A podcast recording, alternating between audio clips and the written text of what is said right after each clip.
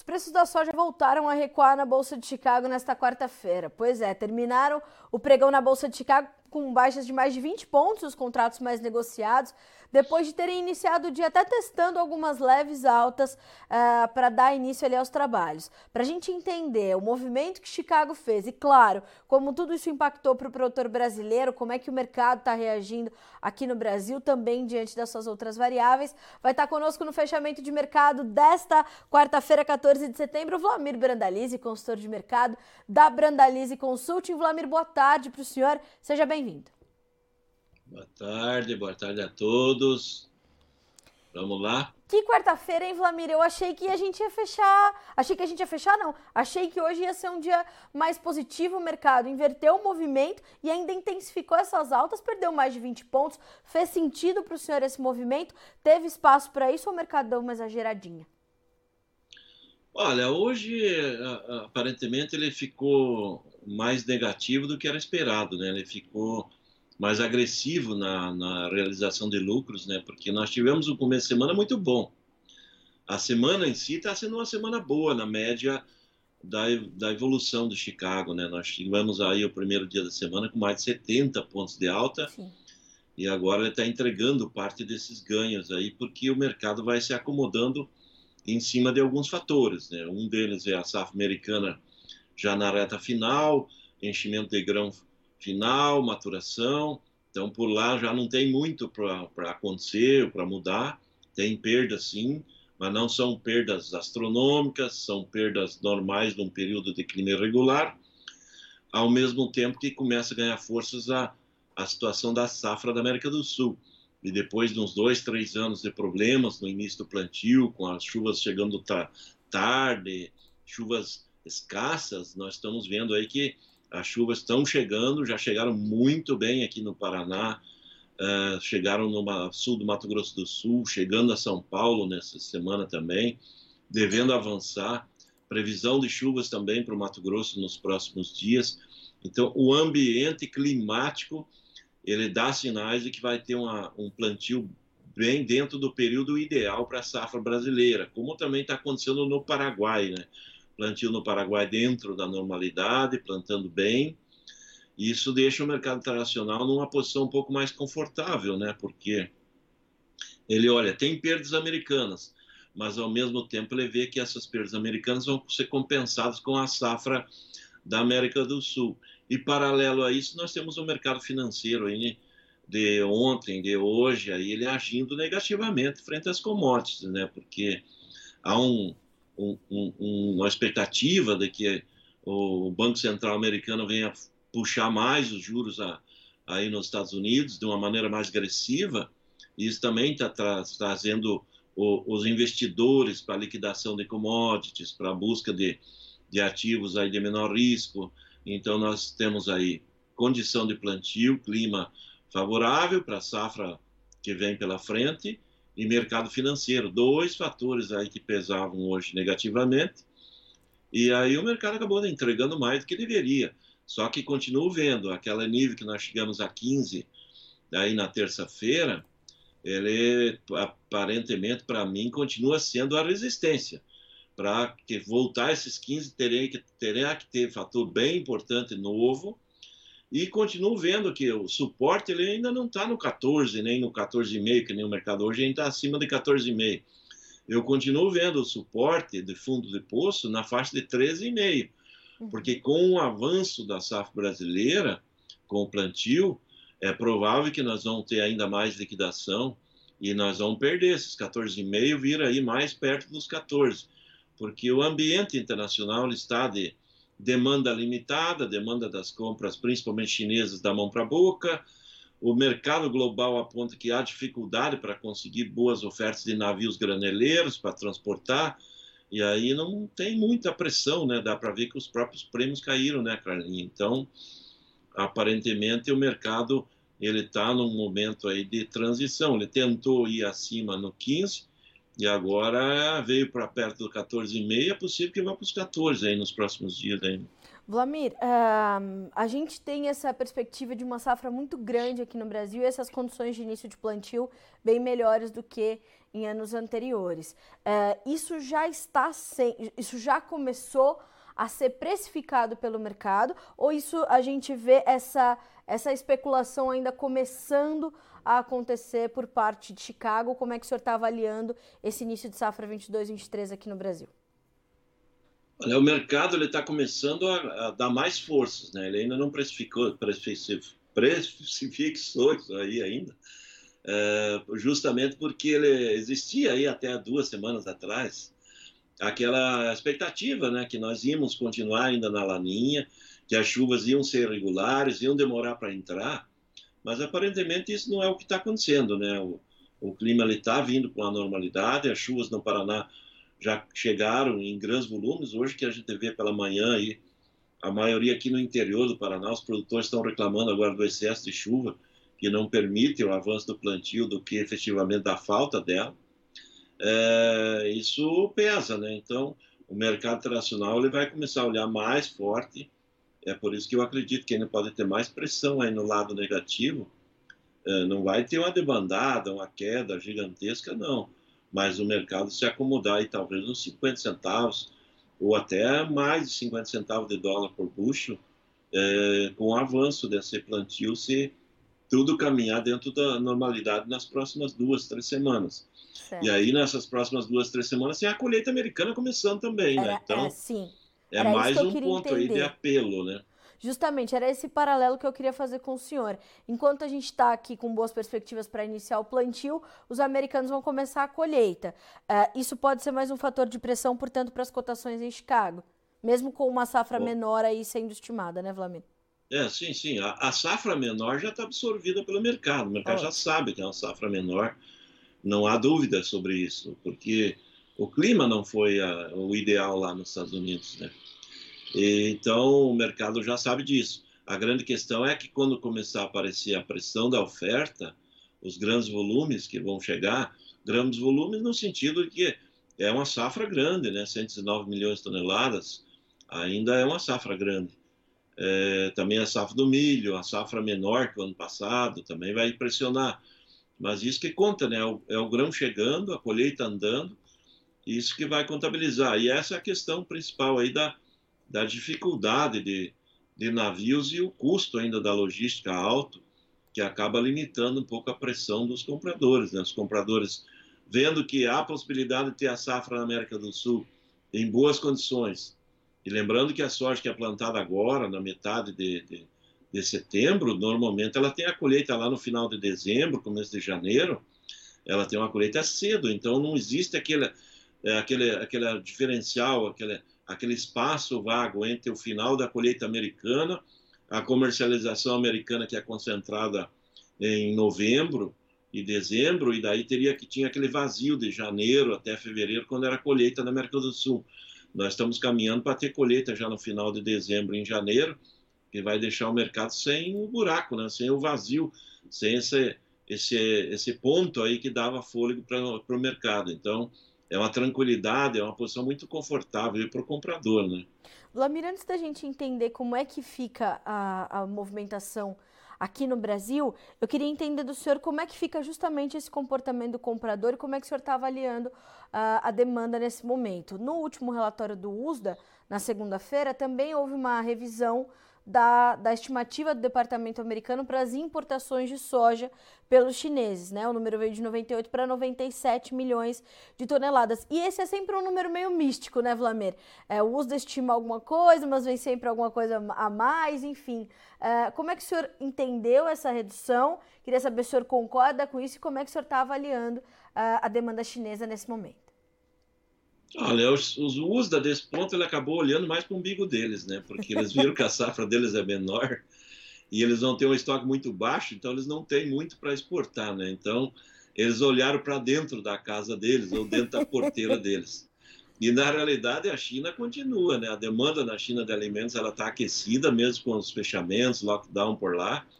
O consumo de alimentos está aquecido, o setor do suíno, frango, ovos, todos eles estão ativos e em forte crescimento, então não acho que vai ter essa redução de importação da China.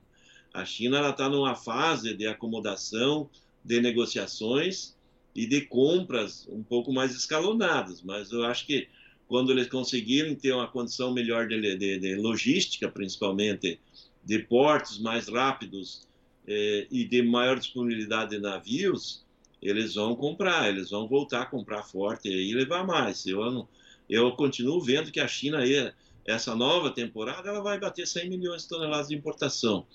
É, e não as 97 que está apontando o USDA, porque o USDA, eu acho que eles foram mais para dentro deles do que para o mercado global efetivo. Eles não estão vendo que a China continua comendo, né?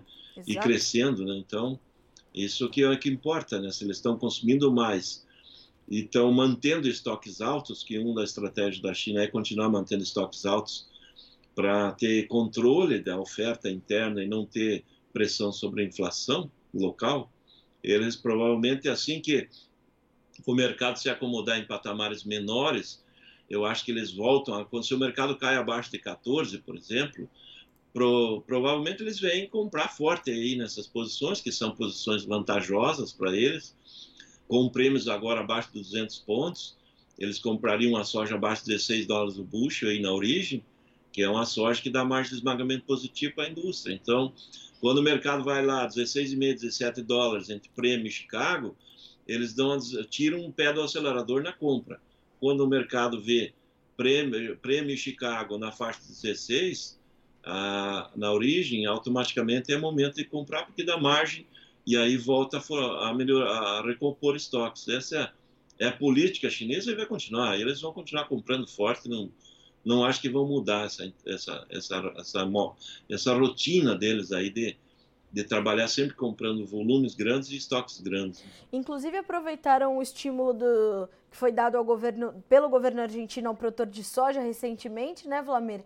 com o tal dólar soja, que vale até 30 de setembro por lá, e me parece que foram fazer algumas compras no mercado argentino também, aproveitando essa liquidação que o produtor da Argentina está fazendo nesses últimos dias, vendendo soja como nunca vendeu, né, Vlamir?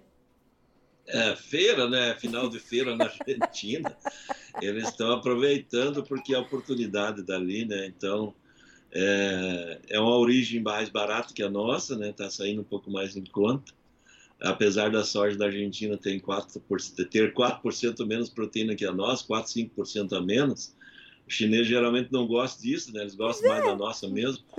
Mas é, é momento, é momento. É, esse é o momento aí, até dos acordos comerciais que a China tem com a Argentina, de estimular um pouco aí o governo, porque o governo da Argentina tem dívidas aí vencendo esse mês, e tem parte das dívidas é com a própria China, então precisa precisa dar liquidez aí à soja da Argentina para o governo ter esses dólares aí para pagar o FMI, pagar dívidas aí com os próprios chineses. Então, faz parte do jogo, mas é os volumes aí que vamos pensar que talvez 3 milhões, 4 milhões de toneladas gire aí nesse período aí desse dólar soja, é, mas não isso é, é, momentâneo, né? Isso aí passou o período aí, entra em setembro, já não, não vai ter mais efeito, não. Sim.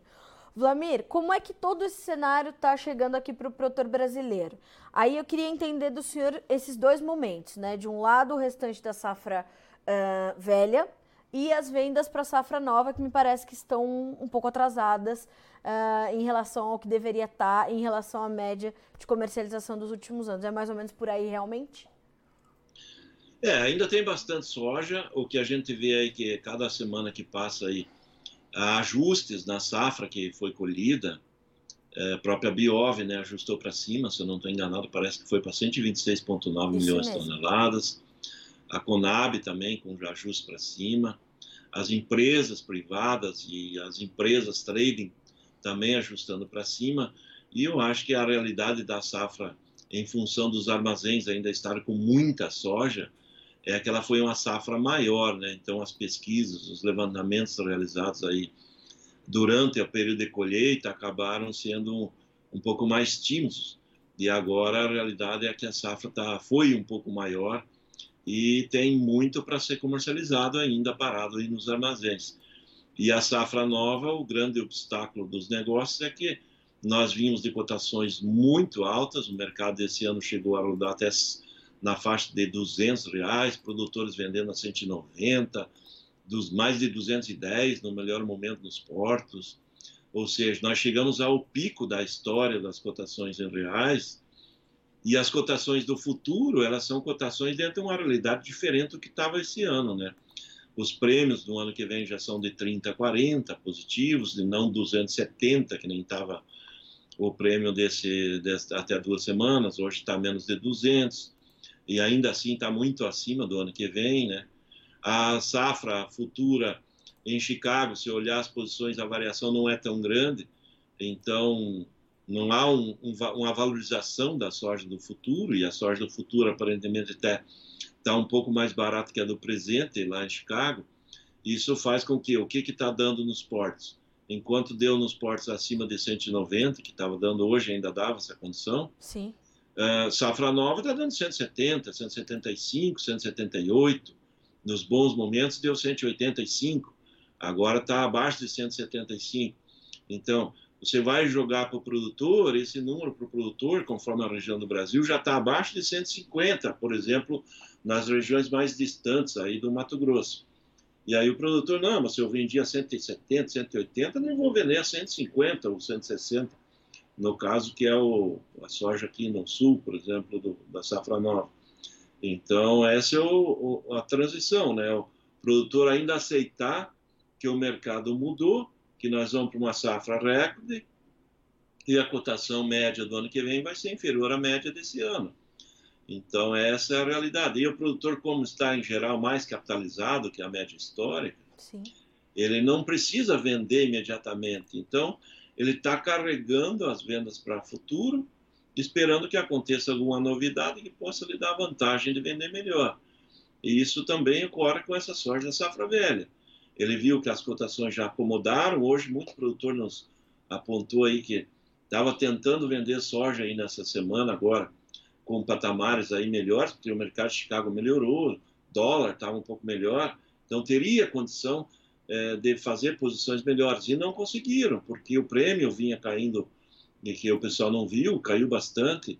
E aí muitas posições que o produtor esperava vender a 180, teve momento aí do, no mercado de ontem, que o comprador deu 178 e o produtor, não, então 180 não vai dar, 180 não, e daí não conseguiu.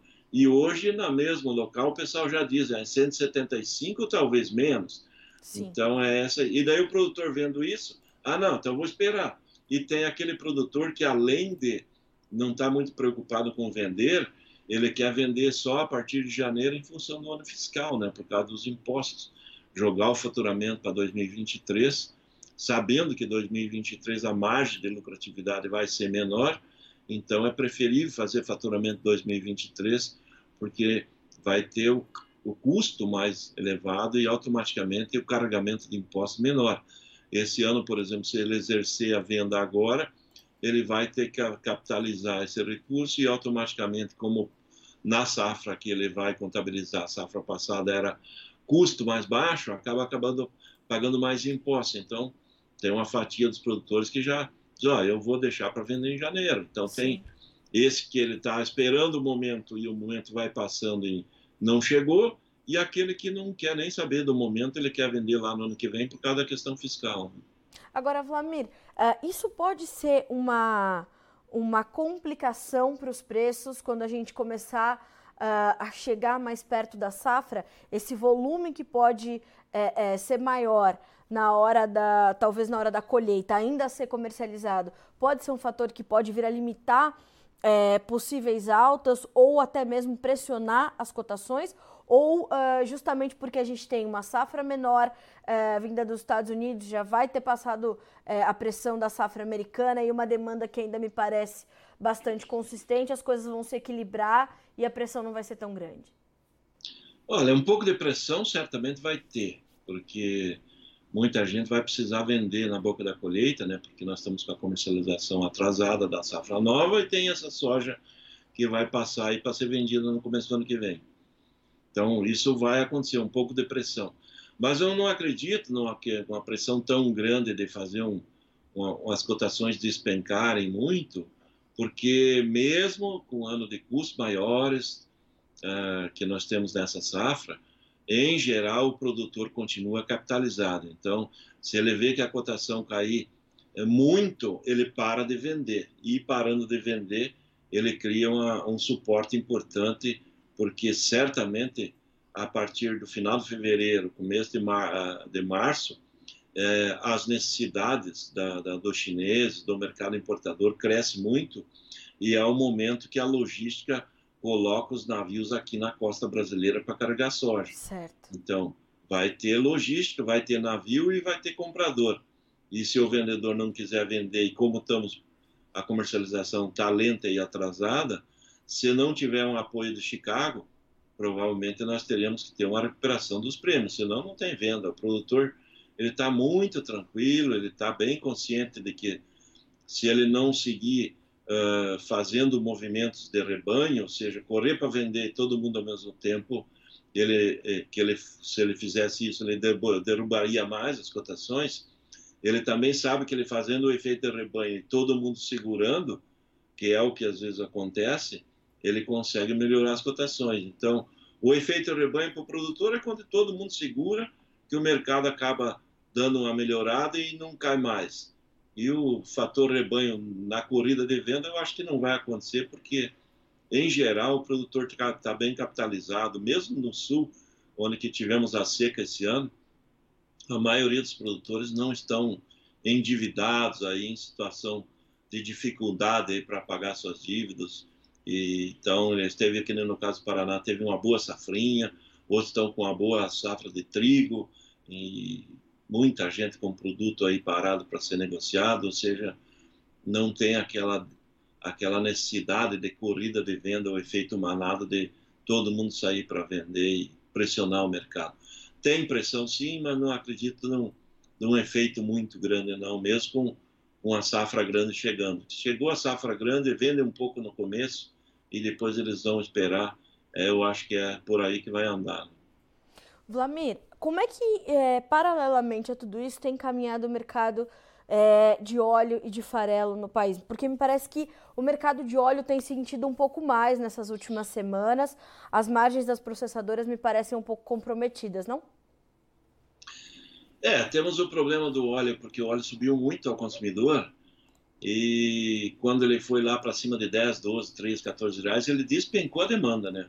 O consumidor sumiu da, das gôndolas aí dos do óleo, a, aquela velha batata frita, o uso do óleo é, para frituras, tudo despencou. Praticamente Sim. o pessoal começou a comer batata cozida, batata assada, que puxa a demanda. Aquela maionese de fazer, usar bastante óleo também caiu a demanda.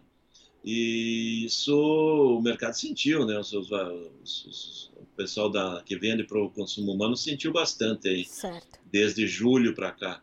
E o setor do biodiesel também está sentindo um pouco, porque ainda não, não retomou aquela demanda forte aí do, do diesel efetivamente para a nossa economia. Então, nós temos aí uma demanda limitada no biodiesel e uma forte queda da demanda para consumo humano.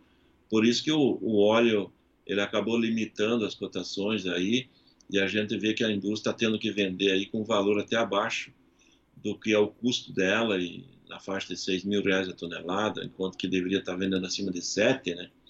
E isso, isso refletiu para a indústria também, a margem está apertada. O farelo interno também, as indústrias de ração também estão conseguindo administrar bem as compras, né? Porque elas sofreram muito no final do ano passado e no começo desse ano, pagando até 3 mil reais a tonelada.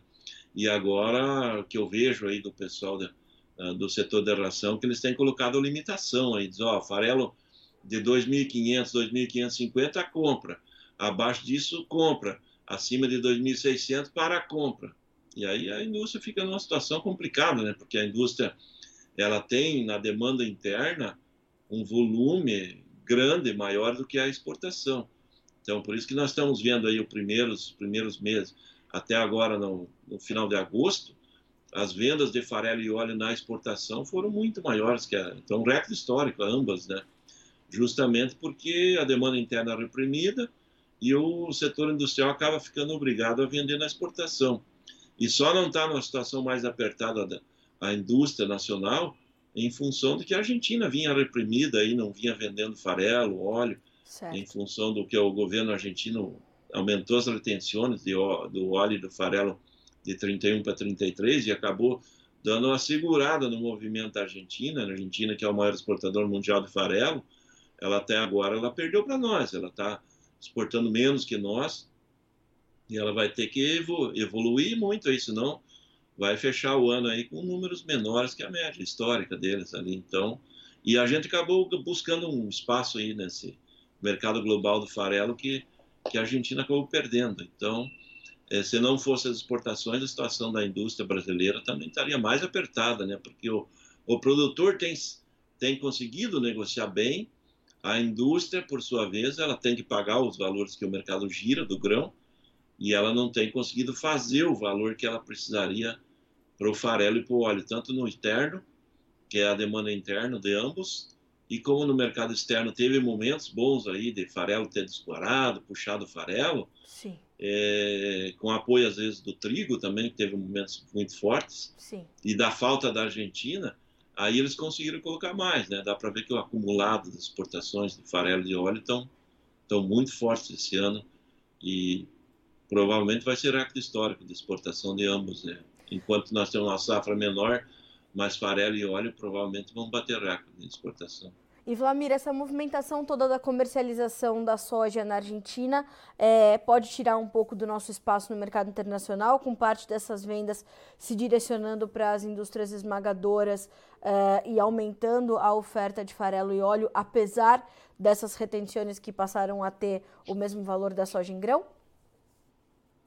Olha, um pouco sim mas não acredito num, num movimento muito grande aí certo. que venha penalizar a gente aí, porque o, o, grande volume da exportação do farelo e óleo, ele geralmente ele vai até agosto, setembro, no máximo o começo de outubro, porque depois normalmente a demanda de farelo interno que continua e de óleo no Brasil, ele provocava em outros anos até aquela aquele descasamento do grão, né, pagando mais o grão interno do que a exportação, pra, por causa da demanda de farelo e óleo local.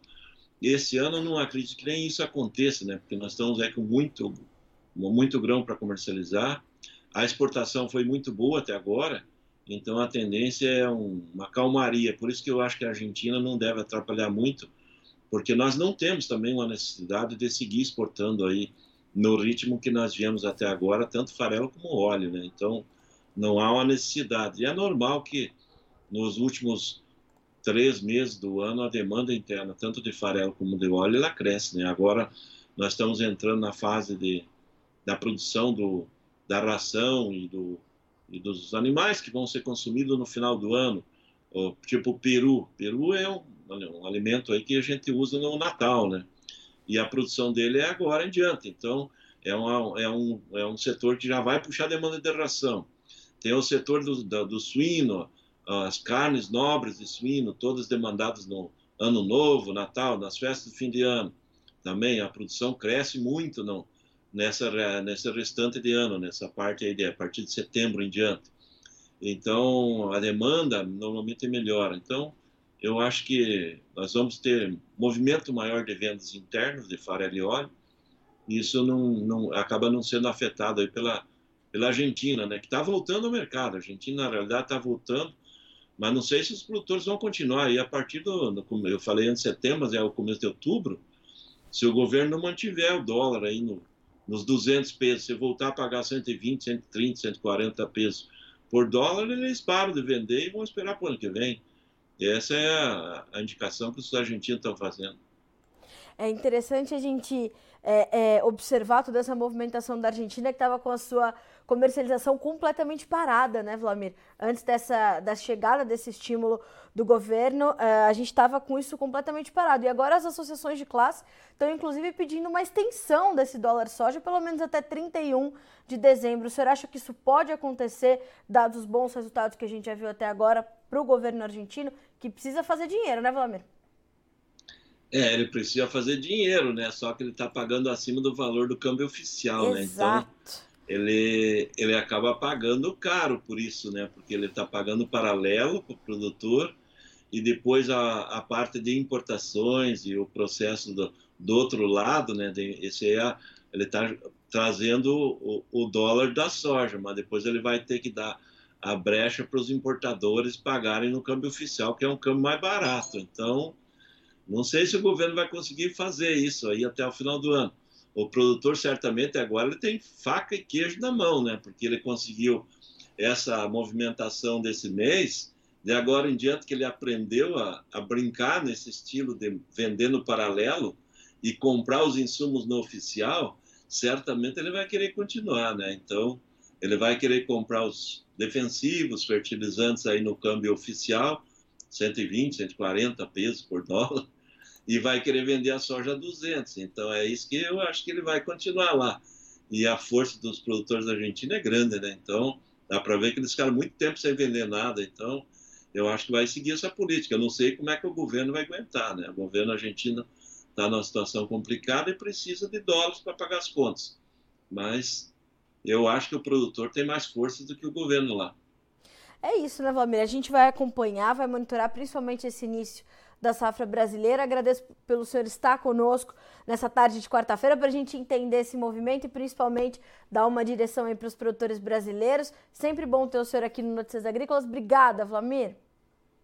É isso aí, Carlinha. Obrigado pelo convite. Até a próxima. Até a próxima. Um abraço para o senhor. Bom restinho de quarta. Até mais, Até mais Vlamir. Senhoras e senhores, Vlamir Brandalize, nosso mestre mentor, eu sempre falo isso, né? Vlamir, meu mestre mentor Uh, trazendo essas informações, portanto, trazendo essa perspectiva para a comercialização da safra brasileira, que traz uh, essas, essas peculiaridades, né? Essa diferença entre a soja disponível e a safra nova, ela também deixa, ajuda, né? Entre outros fatores, a deixar o produtor mais reticente na hora de avançar com as cotações. O Vlamir não vê ainda um fundo do poço nos 14, está falando de uma resistência, de uma um suporte ali na casa de 13,5. A gente vai ver o plantio da soja evoluir no Brasil ao passo em que a colheita americana acontece e isso tudo pode trazer um pouco mais de pressão para o mercado. Tem a realização de lucros uh, movimentada pelo financeiro, então a gente tem ali é, mercado que está realmente buscando definir seu caminho, mas que tem essa pressão, então, é, mais clara, né, como, como acabou de analisar aqui para nós o Vlamir Brandalize. Uh, vamos checar como ficaram as cotações na Bolsa de Chicago nessa quarta-feira. A gente começa com os números da soja, que perderam mais de 20 pontos. O novembro voltou, portanto, aos 14 dólares e 55 centos por bushel, 23 pontos mais 75 de baixa. O janeiro, 14,61, perdendo 23 pontos. O março, 14,61 também, para fechar com 22 pontos de queda. O maio, 14,61 também, com 21 pontos e meio de recuo. No milho, nós temos baixas também que variaram de 8 pontos 75 a 10 pontos. O dezembro fechou o dia com 6 dólares e 82 centos por bushel, o março 6 dólares e 87, o maio 6 dólares e 88, o julho 6 dólares e 83 centos por bushel nessa quarta-feira, 14 de setembro. Para concluir, mercado do trigo que fechou aí na contramão da soja e do milho, subindo entre 10 pontos e 25 a 11 pontos mais 75, com o dezembro a 8 dólares e 72 centos por bushel, março 8 dólares e 88, o maio 8 dólares e 97, o julho 8 dólares e 90 no fechamento desta quarta. Mercado futuro norte-americano, portanto, para você e o entendimento do que vamos poder enfrentar para o mercado brasileiro aí nessas próximas semanas, nesses próximos meses, com o nosso plantio começando e como o Vlamir uh, também frisou durante a sua entrevista, começando com perspectivas muito melhores uh, do que alguns anos, né? Os dois últimos anos foram anos difíceis para o produtor de grãos aqui no Brasil em função das adversidades climáticas e o ambiente é muito mais favorável para esse início de safra em comparação com as anteriores. Então vale a pena a gente fazer tudo que está ao nosso alcance para ter uma bela safra e entender como é que o mercado vai ainda reagir a tudo isso. A gente fica por aqui com esse boletim Notícias Agrícolas 25 anos ao lado do produtor rural. Se inscreva em nossas mídias sociais. No Facebook, Notícias Agrícolas. No Instagram, arroba Notícias Agrícolas. E em nosso Twitter, arroba Norteagri. E para não perder nenhum vídeo, não se esqueça de nos acompanhar no YouTube e na Twitch Notícias Agrícolas Oficial.